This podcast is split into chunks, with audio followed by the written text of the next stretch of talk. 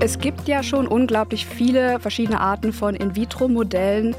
Und wir haben den Mensch 1 zu 100.000 runterskaliert, damit wir am Ende auch, wenn wir dann Substanzen, Medikamente im Chip testen, das mathematisch auch wieder hochskalieren können auf einen Menschen. Wissenswerte. Ein Podcast von RBB24 Inforadio.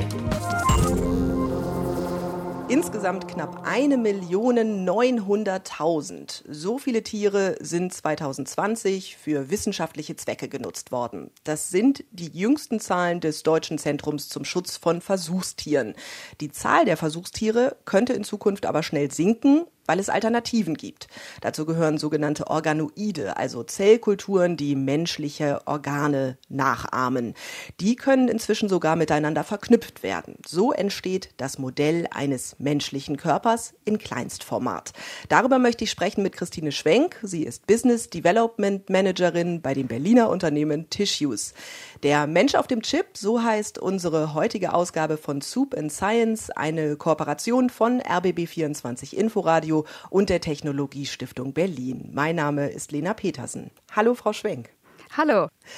Die Forschung an Organoiden klingt jetzt für manche vielleicht so ein bisschen nach Science Fiction und die Minimodelle des menschlichen Körpers, die zu entwickeln, das hört sich jetzt auch nicht nach so einem klassischen Berufswunsch an. Wie genau sind Sie in diesem Bereich gelandet? Interessant. Also ich muss überlegen, wie weit ich jetzt aushole. Ich habe damals den guten Tipp bekommen nach dem Abitur, es wäre doch eine gute Idee, Ingenieurswesen und Naturwissenschaften zu kombinieren. Und zu der Zeit hat man als Abiturient so ein kleines Büchlein bekommen, was man dann durchblättert mit 200 möglichen Berufen, sich farbig markiert und ein bisschen recherchiert. Und dann wurde für mich ziemlich schnell klar, es wird Biotechnologie und es soll auch unbedingt Berlin werden. Und dort hatten wir tatsächlich die Möglichkeit, uns relativ früh zu spezialisieren Richtung Lebensmittelbiotechnologie, Pilzkulturen, dem reinen industriellen Ingenieurswesen für die Biotechnologie oder in die medizinische Biotechnologie. Und da mich auch Medizin zu dem Zeitpunkt schon sehr interessiert hat, habe ich mich dann ganz klar für die medizinische Biotechnologie auch an der TU Berlin im Master dann entschieden. Und sind dann in dem Berliner Unternehmen Tissues gelandet? War das ein Zufall oder war das auch durchgeplant sozusagen?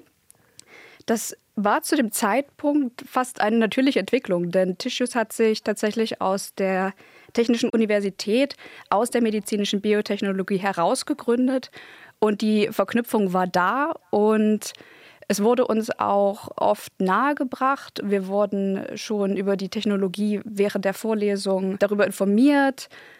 Und in dem Moment war es dann einfach für mich klar, da möchte ich hin, da möchte ich meine Masterarbeit machen. Über Ihren weiteren beruflichen Weg wollen wir auch gleich noch sprechen, aber erstmal würde ich mit Ihnen gerne einen Blick werfen auf den Human on a Chip, also dieses Minimodell des menschlichen Körpers. Bei Chip muss ich als erstes denken an den Computerchip, das ist aber damit gar nicht gemeint. Wie müssen wir uns so einen Multi-Organ-Chip vorstellen? Also bewegen uns immer noch in einem sehr kleinen Format. Normalerweise kann ich das am Produkt beschreiben. Heute mache ich einfach mal die Augen zu und würde sagen, er liegt in unserer Hand. Und er ist immer noch ein kleines Stück kleiner als eine Kreditkarte und besteht aus verschiedenen Schichten, verschiedenen Plastiksorten, auch aus Glas. Aber das Wichtigste ist eigentlich, dass wir für die Anzahl von Organmodellen, die wir verbinden wollen, kleine Kompartimente haben. Dort werden dann später Organe eingesetzt und sie sind gemeinsam über eine Mikrofluidik miteinander verbunden, in der Medium strömt. Und das wird durch Pumpschleuchte erzeugt, die auch noch zum Chip führen. Aber hier läuft nur Vakuum und Druckluft. Und wie schafft man das genau, diese Organe dann auf diesem Chip anzulegen, die da reinzubringen? Also es gibt ja schon unglaublich viele verschiedene Arten von In-vitro-Modellen, also Organoiden, Spheroide, Membranen, Barrieremodelle, besonders für Lunge, Niere, sowas gibt es ja schon. Und wir müssen jetzt nur noch diese bereits existierenden Organmodelle in ihrer Größe und Form, so wie sie sind, noch zusammen auf den Chip bringen. Und dementsprechend ist er auch designt, dass wir das direkt einbringen können. Wichtig ist für uns dabei, dass wir das Größenverhältnis der Organe untereinander so physiologisch wie möglich gestalten. Wenn wir uns jetzt überlegen, was für eine große Fläche unser Darm hat oder unsere Lunge, dann im Vergleich zu unserem Herz. Wir haben den Mensch 1 zu 100.000 runterskaliert, damit wir am Ende auch, wenn wir dann Substanzen, Medikamente im Chip testen, das mathematisch auch wieder hochskalieren können auf einen Menschen. Und bedeutet das dann tatsächlich, man müsste für jedes Organ dann eben auch organspezifische Zellen entnehmen, um daraus dann sozusagen so ein Organoid anzulegen? Oder geht das auch über andere Wege? Es gibt sehr viele verschiedene Quellen für Zellmodelle. Also zum einen ja, Biopsien. Biopsien kann man zum Beispiel aus der Haut bekommen. Das sind dann Stanzbiopsien, die in den Chip eingebracht werden können. Aber seit Jahren wendet man in der In-vitro-Technologie natürlich auch Zelllinien an, die wachsen und wachsen. Jetzt ist der Drang natürlich wichtig, wir gehen von den mehr künstlichen Modellen Richtung mehr physiologische Modelle, also werden schon primäre Zellen genommen. Und Seit 2012, da gab es ja den Nobelpreis für die induzierten pluripotenten Stammzellen aus Japan haben wir die Möglichkeit, aus einer Blut- oder Hautzelle eines Patienten wieder eine Stammzelle zurückzuprogrammieren, die dann wieder in der Lage ist, alle Sorten von Zellen unseres Körpers wieder darzustellen, dahin wieder differenziert zu werden. Was für uns besonders interessant ist, damit wir dann einen spezifischen Patienten auf dem Chip darstellen können. Und auf diesem Chip, das ist bis jetzt noch kein vollständiges Miniaturmodell des Menschen. Mit wie vielen Organen funktioniert denn der Chip Stand heute? Also wir haben auch ein kommerzielles Modell mit vier Organen. Und in der Forschung und Entwicklung ist der Zehn-Organ-Chip, weil wir einfach so viele Einheiten brauchen, um den Körper abzubilden. Und wie gelingt es dann, diesen Mini-Stoffwechselkreislauf dann tatsächlich am Laufen zu halten? Also das Wichtigste ist sich erstmal anzuschauen, was möchten wir modellieren? Was ist für diese Anwendung relevant? Brauchen wir jetzt schon zehn Organe oder brauchen wir unbedingt eine Bauchspeicheldrüse und eine Leber oder einen Lymphknoten oder eine Schilddrüse? Brauchen wir bestimmte Hormone, um das abzubilden, was wir jetzt untersuchen wollen, zum Beispiel mit einer Substanz? Und wenn man sich dann für die Anzahl von Organen entschieden hat, eins, zwei, drei oder vier, dann ist das Wichtige, aus den In-vitro-Modellen, die vielleicht bereits existieren, diejenigen auszusuchen, die auch die metabolische Kompetenz mitbringen, das darzustellen, was wir untersuchen wollen. Also werden da auch die Hormone von diesen Modellen sekretiert, wie Insulin und Glucagon. Und dann ist wirklich der letzte Schritt, was wir halt für jede Anwendung immer wieder erneut zeigen müssen, ob wir auch eine Homöostase haben. Haben wir wirklich die Kommunikation zwischen diesen Organen? Und was ist dann sozusagen auch die größte Herausforderung? Das klingt ja natürlich extrem komplex. Gibt es dann sozusagen ein Organ, was besonders schwierig zu handhaben ist oder ja bestimmte Stoffwechsel, die extrem schwierig umzusetzen sind? Als Wissenschaftler würde ich dann immer noch lächeln bei der Herausforderung, weil ich glaube, dass jedes Organ eine große Herausforderung ist. Aber letztendlich brauchen wir das Zusammenspielen von mehreren Organen, weil sie auch erst dann sich wirklich zu dem Punkt entwickeln, dass sie sich verhalten wie in einem menschlichen System. Deswegen glaube ich, dass eigentlich das Zusammenspiel das Allerschwierigste ist. Und für die Forschung, damit man sozusagen Medikamente, Wirkstoffe testen kann an diesem Chip, kann man diesen Chip dann entsprechend auch krank werden lassen. Also das heißt, der Chip ließe sich dann zum Beispiel mit dem Coronavirus infizieren. Das ist auf jeden Fall interessant, weil wir, wenn wir eine neue Anwendung entwickeln, oft damit beginnen, das gesunde Modell zu entwickeln, damit man eine Referenz hat, bevor man es krank macht. Und gerade mit Applikation von Viren oder Bakterien ist das dann auf jeden Fall der nächste Schritt, dann dieses gesunde Modell krank zu machen und zu beobachten, was sich verändert und hier auch wieder zu testen, ist es erstmal das, was wir auch schon im Menschen beobachtet haben. Dann kann man davon ausgehen, wir haben hier ein Modell gefunden, was ziemlich gut wiedergibt, was passiert. Und jetzt können wir anfangen zu testen. Und jetzt die aktuellen Lebenserwartungen liegen in Deutschland bei etwa 83 Jahren bei Frauen und etwa 78 Jahren bei Männern. Wie lange hält denn ein Chip? Also wie lange hält dann ähm, dieser menschliche Körper in Kleinstformat? Aktuell bilden wir immer einen bestimmten Zeitpunkt ab.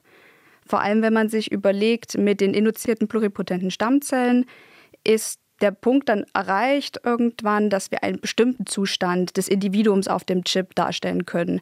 Gesund, krank, gerade geheilt.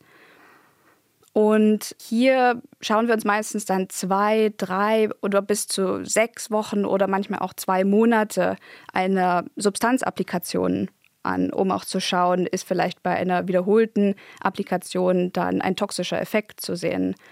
Das wird oft unabhängig von dem Alter des Patienten getestet. Aber man kann trotzdem Aussagen darüber machen in Zukunft, wenn man die induzierten pluripotenten Stammzellen des Patienten nutzt, welche Krankheiten könnten vielleicht auf diesen Patienten zukommen in Zukunft. Was wäre dann das richtige Medikament dafür? Was wäre die richtige Dosierung oder auch der Therapieplan für diese Person? Ja, letztlich ist das ja auch ein gewaltiger Schritt in Richtung Individualmedizin. Ne? Ich könnte, in der Theorie zumindest, eine Blutprobe abgeben, daraus wird dann ein individueller Chip entwickelt und dann könnte ich ja direkt sehen, welche Medikamente bei mir gut oder schlecht wirken, was denn zum Beispiel Unverträglichkeiten angeht. Wäre das denn aus Ihrer Sicht auch ein mögliches Zukunftsszenario, dass dann jede und jeder von uns neben der Krankenkassenkarte dann auch irgendwie seinen eigenen Chip hat?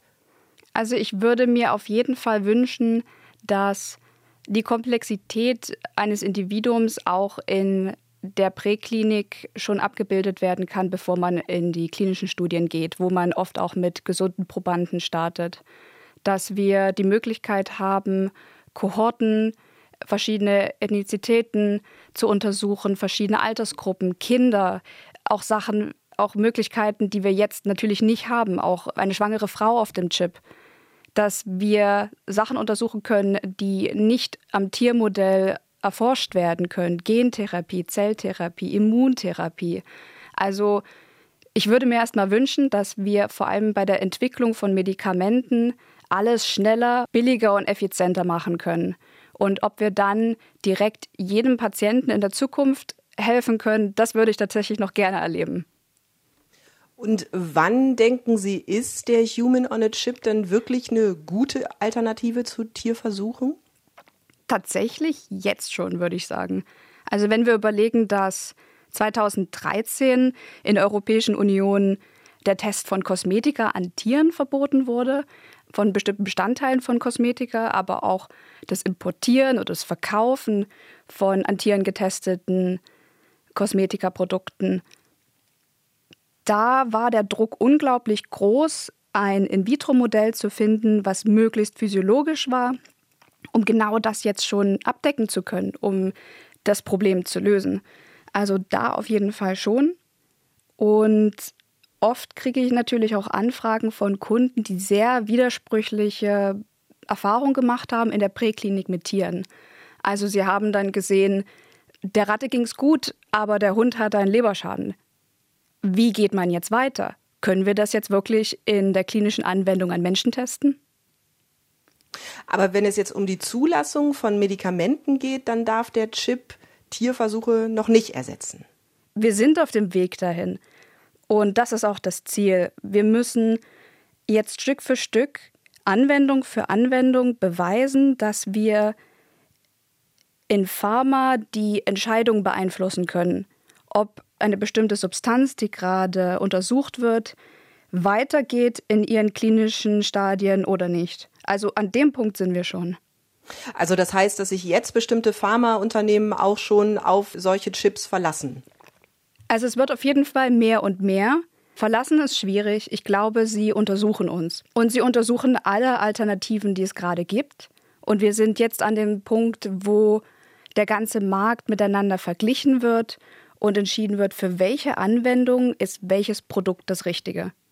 Und wann würden Sie sagen, würde so ein Chip auch an seine Grenzen stoßen? Also was kann man vielleicht niemals simulieren? Wenn wir jetzt wieder zu dem Thema induzierte pluripotente Stammzellen gehen, dann sind wir hier auf jeden Fall durch den Stand der Wissenschaft aktuell limitiert, weil es auch noch ein sehr neues Feld ist, was sich kontinuierlich weiterentwickelt. Und die Protokolle, die es weltweit aktuell gibt, um eine Niere zu differenzieren oder eine Leber oder einen Lymphknoten, das ist der aktuelle Stand der Technik, aber es ist immer noch nicht ausreichend, denn die Modelle, die wir erhalten, haben teilweise noch unausgereifte Zellen, die sich noch im Embryonalstadium befinden oder die Organoide sind noch nicht wirklich strukturiert wie das finale Organ. Also wir sind zum einen durch den Stand der Wissenschaft aktuell noch limitiert und auf der anderen Seite durch Physik. Denn wenn wir uns jetzt überlegen, wir hätten einen Patienten auf dem Chip, also einen Zehenorgan-Chip, wie würden wir jetzt hier einen Knochenbruch simulieren wollen? Und gibt es andere Krankheiten, von denen Sie denken, die sind schwer zu untersuchen? Also jetzt meinetwegen sowas wie Psychopharmaka zum Beispiel. Das wäre ja was, wo man mit dem Chip nicht unbedingt weiterkommen würde. Ich würde ethisch sagen, es ist auch ganz gut, dass der Chip niemals einen Verstand oder eine Seele entwickeln kann. Oder ein Verhalten, ein menschliches Verhalten. Empathie zum Beispiel. Aber dadurch können wir natürlich wirklich Psychopharmaka, die das Verhalten von Menschen oder Emotionen von Menschen beeinflussen, nicht darstellen, ja.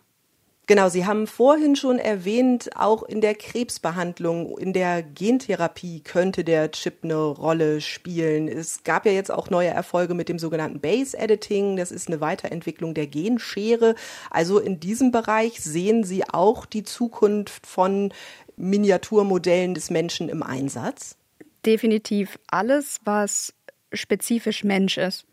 Und ich fand das Base Editing auch besonders spannend, als ich in letzter Zeit darüber gelesen habe. Hier müssen wir aber schauen, dass Base Editing sich oft nur auf Punktmutationen bezieht und das auch relativ oder besonders sicher verändern kann.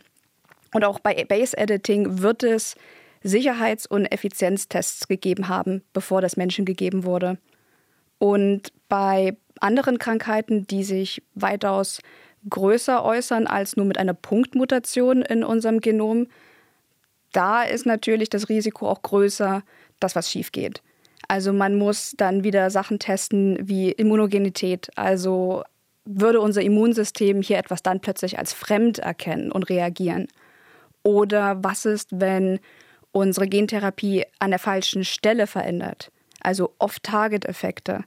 Oder auch zu schauen, wie kommt die Gentherapie zum Zielorgan, zur Zielzelle? Wie machen wir das möglichst effizient? Und all solche Sachen testen wir mit dem Chip, also die Sicherheit und die Effizienz. Und wir haben tatsächlich auch Projekte laufen, wo Gentherapie gerade getestet wird. Sie kennen sich jetzt in diesem Bereich extrem gut aus. Sie forschen aber nicht an dem Produkt. Sie haben sich dazu entschieden, ins Business Development einzusteigen und nicht in der Forschung zu bleiben. Warum haben Sie sich jetzt so entschieden und nicht anders? Lustig. Ich würde gar nicht sagen, ich mache nicht mehr Forschung. Ich helfe den Mitarbeitern, die die Forschung machen. Nur von einer anderen Stelle aus. Und deswegen bin ich immer noch ganz nah am Produkt dran. Nicht nur an den fertigen Produkten, sondern auch an den Prototypen, die entwickelt werden. Denn hier braucht man auch eine besonders nahe Kommunikation zwischen, was braucht der Markt, was braucht der Kunde, was können wir entwickeln und was ist vielleicht schon in der Entwicklung. Und wenn wir beide zusammenbringen, wie können wir das sogar noch beschleunigen? Sie haben nicht Ihre Doktorarbeit geschrieben. Das wäre natürlich auch noch eine Möglichkeit gewesen, an der TU zu bleiben, eine Doktorarbeit zu schreiben. Kann das in Ihrem Berufsfeld eigentlich dann auch irgendwann hinderlich sein, diesen Titel vielleicht nicht zu haben? Oder spielt das äh, später keine Rolle mehr? Also ich hatte die Möglichkeit, ein Jahr lang Einblick zu bekommen in eine Pharmafirma. Und vor allem in großen Firmen, mit festen Strukturen, da gibt es noch Regeln. Da wird dann klar gesagt, wenn du der Line Manager für dieses Forscherteam sein möchtest, dann brauchst du den PhD, dann brauchst du den Titel. Sonst kommst du da nicht hin. Und das hat mich unglaublich aufgewühlt, weil ich zu dem Zeitpunkt mit viel Reflexion, mit viel Frustration auch feststellen musste, wer bin ich und was kann ich? Und vielleicht will ich das auch gar nicht. Und es gab mehrere Gründe und auch viel Hilfe, wie ich mich dann am Ende dagegen entschieden habe, den Doktortitel zu machen, weil es einfach nicht zu meiner Persönlichkeit gepasst hätte und weil es mir auch nicht gut getan hätte und weil es so viele Möglichkeiten gibt, rauszufinden, was man wirklich richtig gut kann. Und für jeden von uns gibt es einen Platz. Und vielleicht war meiner nicht die wissenschaftliche Leitung, sondern einfach ein anderer Platz, wofür ich dann halt den wissenschaftlichen Titel nicht brauche. Um sowas jetzt zum Beispiel rauszufinden, wie wichtig waren denn für Sie denn auch weibliche Vorbilder dann in Ihrer beruflichen Entwicklung?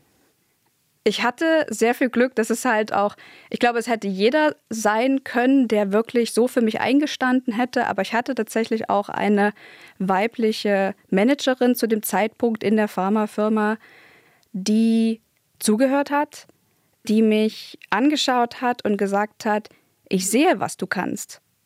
Du kannst das jetzt schon. Du bringst Menschen zusammen, du verknüpfst Ideen, du machst Sachen möglich und du hast, du hast den Blick und behältst die Sachen in Kontrolle. Jetzt müssen wir nur noch rausfinden, was das für ein Jobtitel ist. Und dann, und da werde ich für immer dankbar dafür sein, hat sie mir sogar ermöglicht, in dieser großen Pharmafirma Meetings auszumachen mit verschiedenen Menschen, um einfach während eines Kaffees zuzuhören, wie die Personen individuell zu dem Punkt gekommen sind, an dem sie jetzt sind. Also ich habe mich mit Chemikern getroffen, die ihren Doktor gemacht haben, die in die Pharmafirma gegangen sind. Aber ich hatte auch ein unglaubliches Meeting mit einer Frau, die zu dem Zeitpunkt genauso alt war wie ich, ich glaube 27 zu dem Punkt, und gesagt hat, ich bin Alliance Manager. Also ich habe auch Berufsfelder kennengelernt, von denen ich vorher noch nie gehört hatte. Und ich konnte die Leute fragen, wie bist du da hingekommen? Und das hat mich dann bestärkt und auch mir gezeigt, es gibt einen Grund, warum wir alle unterschiedlich sind. Und für alle von uns gibt es auch den richtigen Platz. Und wie ist es für Sie, wenn Sie jetzt auch in die Zukunft schauen? Ist dann für Sie klar, dass Sie auch eine Führungsposition zum Beispiel einnehmen möchten, dass Sie auch mehr Verantwortung übernehmen wollen? Ich glaube, wenn man sich selber mit auf Arbeit bringt, und das ist für mich besonders wichtig, das ist, ich würde sagen, einer meiner Hauptwerte, authentisch mich selber mitbringen zu können, weil es gibt nichts, was dann schöner ist, nichts, was einem leichter fällt. Wenn dann die eigenen persönlichen Fähigkeiten auch wirklich das sind, was gerade gebraucht wird. Wenn man dann merkt, ich habe halt einfach den Hang dazu, den Hut vom Tisch zu nehmen. Und ich lerne ihn mir nicht mehr nur selber aufzusetzen, die Verantwortung, sondern ich bin auch in der Lage, die Hüter vom Tisch zu verteilen an die anderen Leute. Und sogar so, dass die Menschen dann glücklich sind, weil ich sie kennengelernt habe, weil ich weiß, was sie können. Und sie kriegen vorzugsweise natürlich erstmal genau das, in dem sie besonders gut sind. Oder wenn ich jemanden, der eigentlich nur in Ruhe seiner Spezialität nachgehen möchte, und ich kann dieser Person den Rahmen schaffen dafür, also all diesen Mindload von dieser Person runternehmen, von Budget, Zeitdruck, mit dem Kunden kommunizieren, auf Probleme hinweisen oder manchmal auch sagen, hey, du wolltest eigentlich da hinten hin, ich ziehe dich aus deinem Loch mal wieder raus und wir gehen gemeinsam zum nächsten Schritt weiter. Manche Leute sind unglaublich glücklich, wenn man ihnen einfach nur den Rahmen geben kann. Und ich glaube, dass wenn man dann einfach die Sachen macht, indem man gut ist, dann landet man einfach in bestimmten Situationen, bestimmten Orten, bestimmten Positionen. Und ob man das am Ende dann mit einem Teamlead direkt betitelt oder man ist womöglich ein Teil des Produktdevelopments oder man ist im Business Development. Hauptsache, man kann sein, wer man ist. Und was würden Sie denn jungen Frauen raten, die sich ja jetzt in dem Feld der Biomedizin zurechtfinden wollen? Also ich hatte schon, bevor die Frage des Doktortitels so richtig gedrängt hat, viele Möglichkeiten auch in Berlin, wo Science Speed Dating gemacht wurde oder andere Möglichkeiten, indem man auch mit Menschen sprechen konnte, die einfach schon 10, 20, 30 Jahre älter waren, die dann reflektiert haben, wie bin ich dahin gekommen, wo ich jetzt bin und da mit Menschen zu reden und auch wirklich die persönlichen Fragen loszuwerden. Das ist nochmal was ganz anderes, als wenn man sich nur in einem empowernden Umfeld bewegt, wo man Leadership-Podcasts hört und Zeitschriften liest. Aber wenn jemand wirklich auf deine persönlichen Fragen eingehen kann, ist das nochmal was ganz anderes. Und auch hier würde ich mir, wie man es bei Ärzten macht, gerne noch eine Zweit- und eine Drittmeinung anhören. Also keine Angst haben, über den eigenen Struggle zu reden. Einfach drüber reden und sich von anderen Leuten mitreißen lassen. Und dann auch wirklich in sich reinzuhorchen, wer bin ich und was will ich wirklich? Und manchmal auch Nein zu sagen, sagt nichts Schlimmes über einen aus. Es ist einfach nur, man ist ein Individuum und vielleicht muss man einfach noch an seinen anderen Platz finden. Frau Schwenk, ganz herzlichen Dank für das Gespräch. Gerne, es hat Spaß gemacht. Das war unser wissenschaftlicher Lunchtalk Soup and Science, eine Kooperation von RBB24 Inforadio und der Technologiestiftung Berlin. Zu Gast war Christine Schwenk. Sie ist Business Development Managerin bei dem Unternehmen Tissues. Ich bin Lena Petersen. Danke fürs Zuhören. Wissenswerte. Ein Podcast von RBB24 Inforadio. Wir lieben das Warum.